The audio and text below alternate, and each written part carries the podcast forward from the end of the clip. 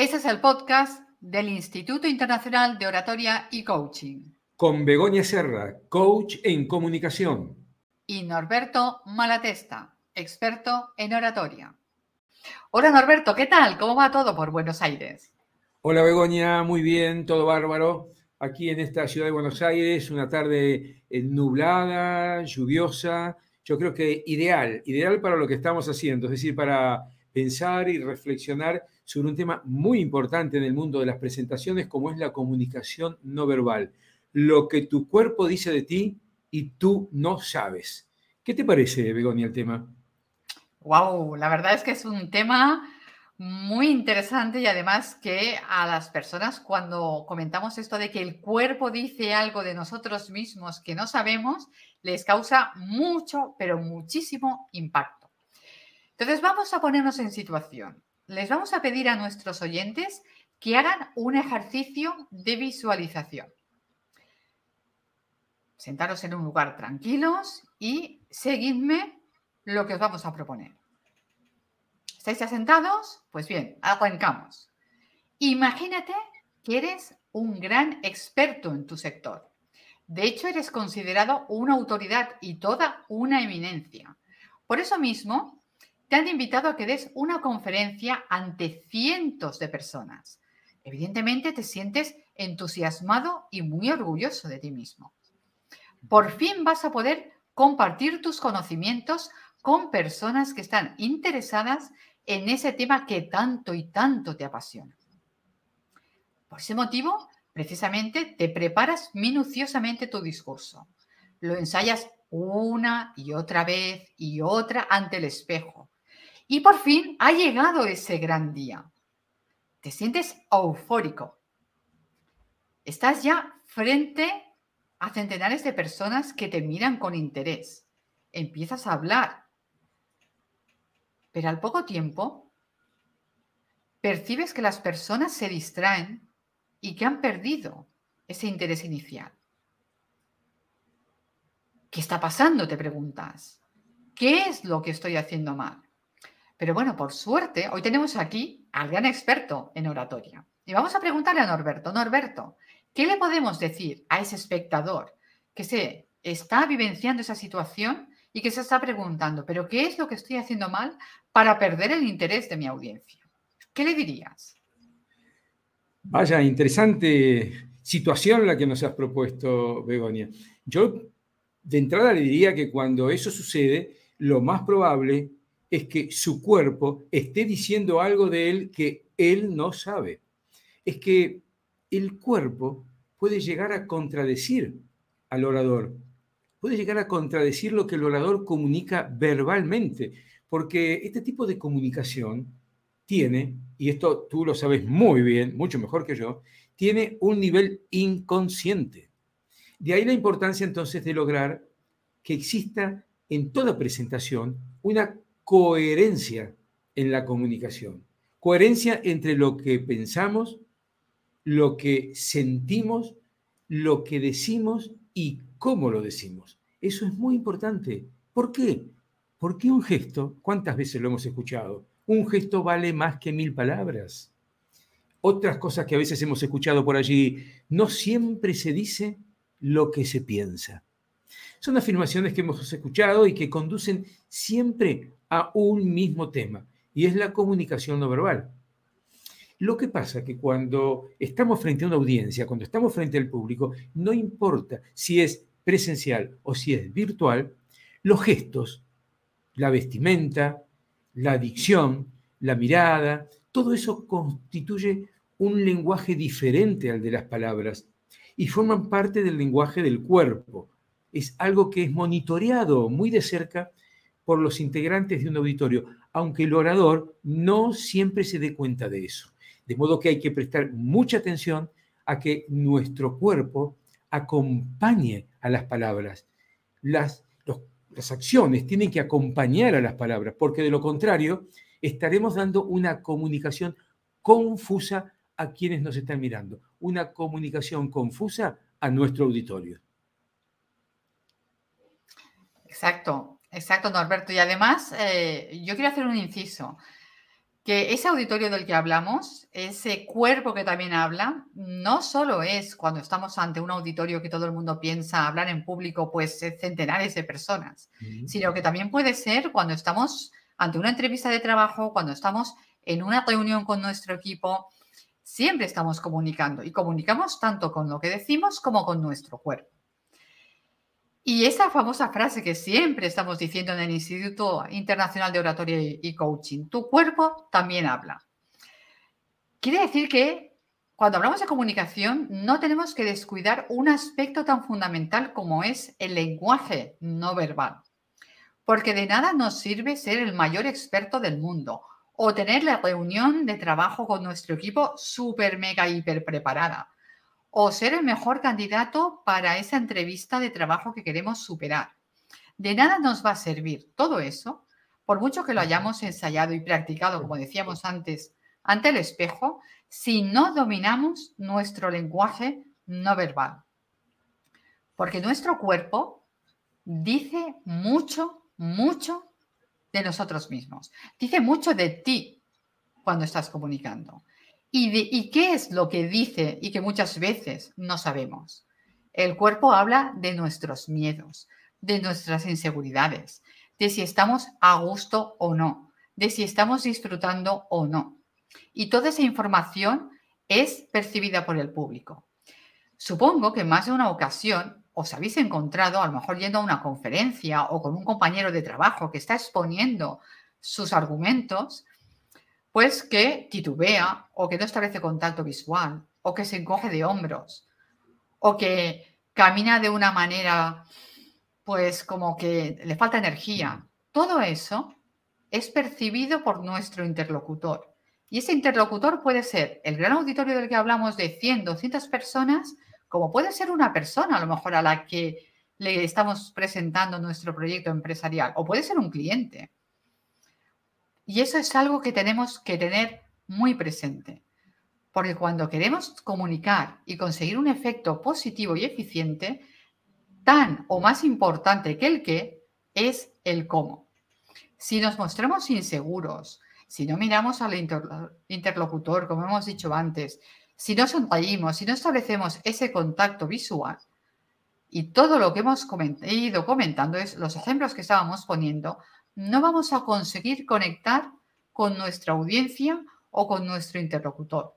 Y por muy interesante que sea lo que tengamos que decir, no vamos a resultar convincentes y por lo tanto no nos van a ver como una autoridad y como un buen profesional.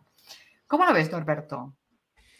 Interesante, eh, Begonia, porque tú has dicho en dos o tres ocasiones lo que siempre solemos decir, que eso de que tu cuerpo también habla. Y dijiste que no solo es importante para las presentaciones, sino que también, por ejemplo, para una entrevista de trabajo. Eh, yo voy a ir un poquito más allá y voy a decir que el cuerpo nunca deja de hablar.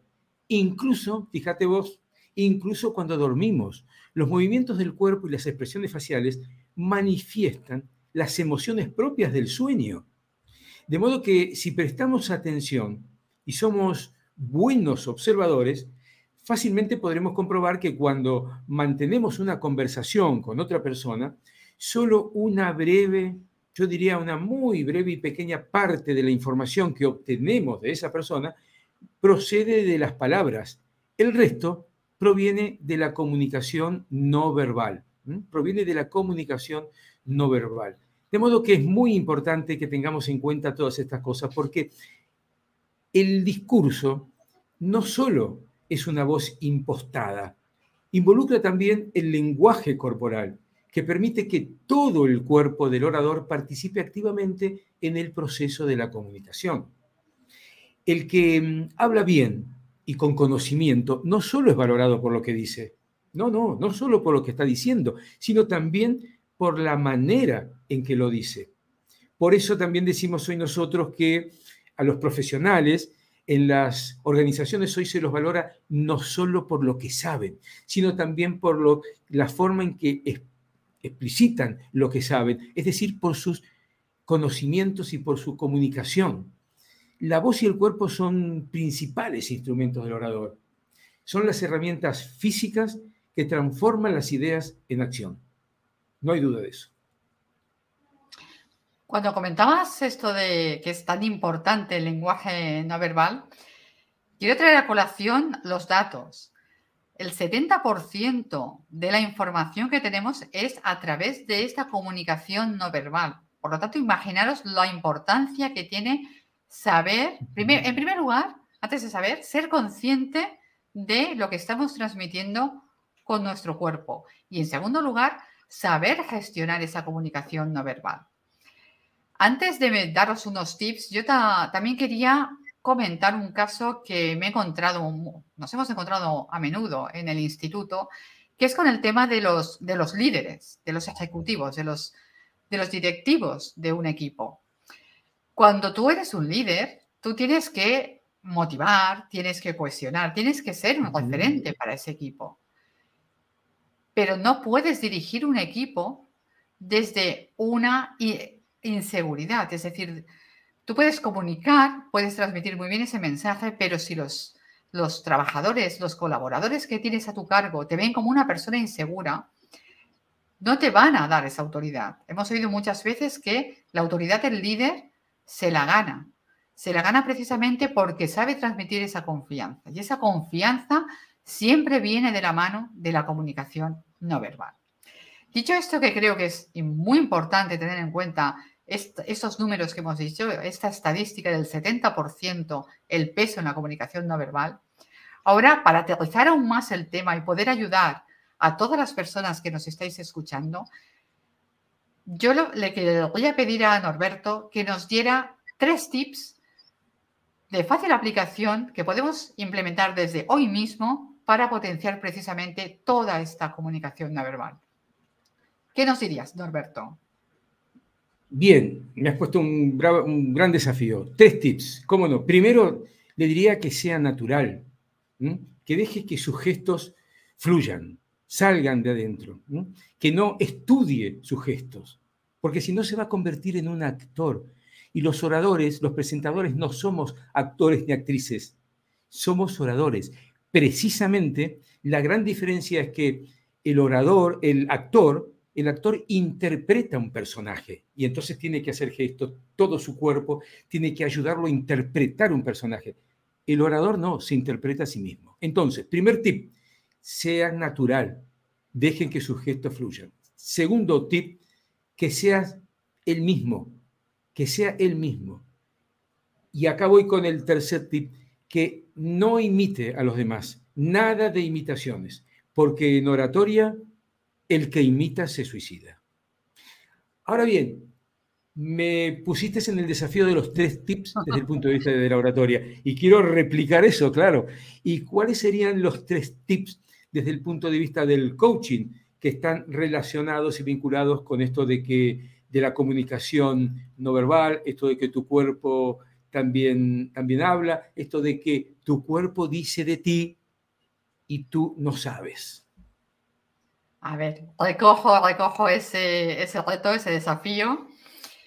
Y bueno, siguiendo también los consejos de, de, oratoria de se tiene que ser conciso y breve, vamos a intentar, voy a intentar ceñirme a él. Y he recogido también uno muy importante que tú has comentado, el de ser uno mismo. Pues desde el punto de vista del coaching, yo el primer tip que daría es el autoconocimiento. Tenemos que conocer cuáles son nuestras fortalezas y cuáles son nuestras áreas de mejora. De mejora. Precisamente las fortalezas las tenemos que potenciar. Tal vez esa persona que nos está escuchando tiene una sonrisa encantadora. Pues por lo tanto, usémosla, úsala. Sonríe, conquista tu audiencia con esa sonrisa. O tiene unos ojos hermosos, pues en potencia ese contacto visual o la voz. Es decir, cada uno tiene que ver cuáles son aquellos eh, recursos de la comunicación no verbal con los que se siente más cómodo y que son esas fortalezas. Por lo tanto, explóralos, potencialos al máximo. Y así sí que serás tú mismo y serás auténtico.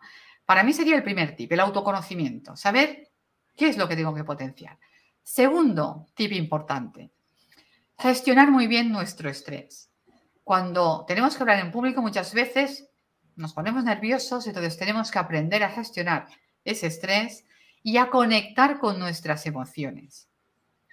Y aquí enlazo con el tercer tip. Disfruta. Disfruta cuando estás comunicando, disfruta de la conferencia que estás dando, disfruta de la presentación que estás haciendo de tu proyecto, de la entrevista, de lo que sea que estés en aquel momento comunicando. Porque si tú disfrutas, vas a hacer que tu interlocutor disfrute también.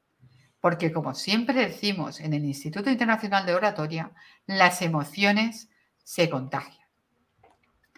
Dicho esto, tenemos, yo creo, unos muy buenos tips para ir poniendo en práctica durante esta semana. Y con esto os queremos dar las gracias por acompañarnos en un episodio más del podcast del Instituto Internacional de Oratoria y Coaching. Será hasta nuestro próximo encuentro y los dejo con esto. No se olviden, nuestro cuerpo es una radiografía de nuestra mente. Nos encontramos pronto. Que la pasen muy bien. Gracias. Gracias.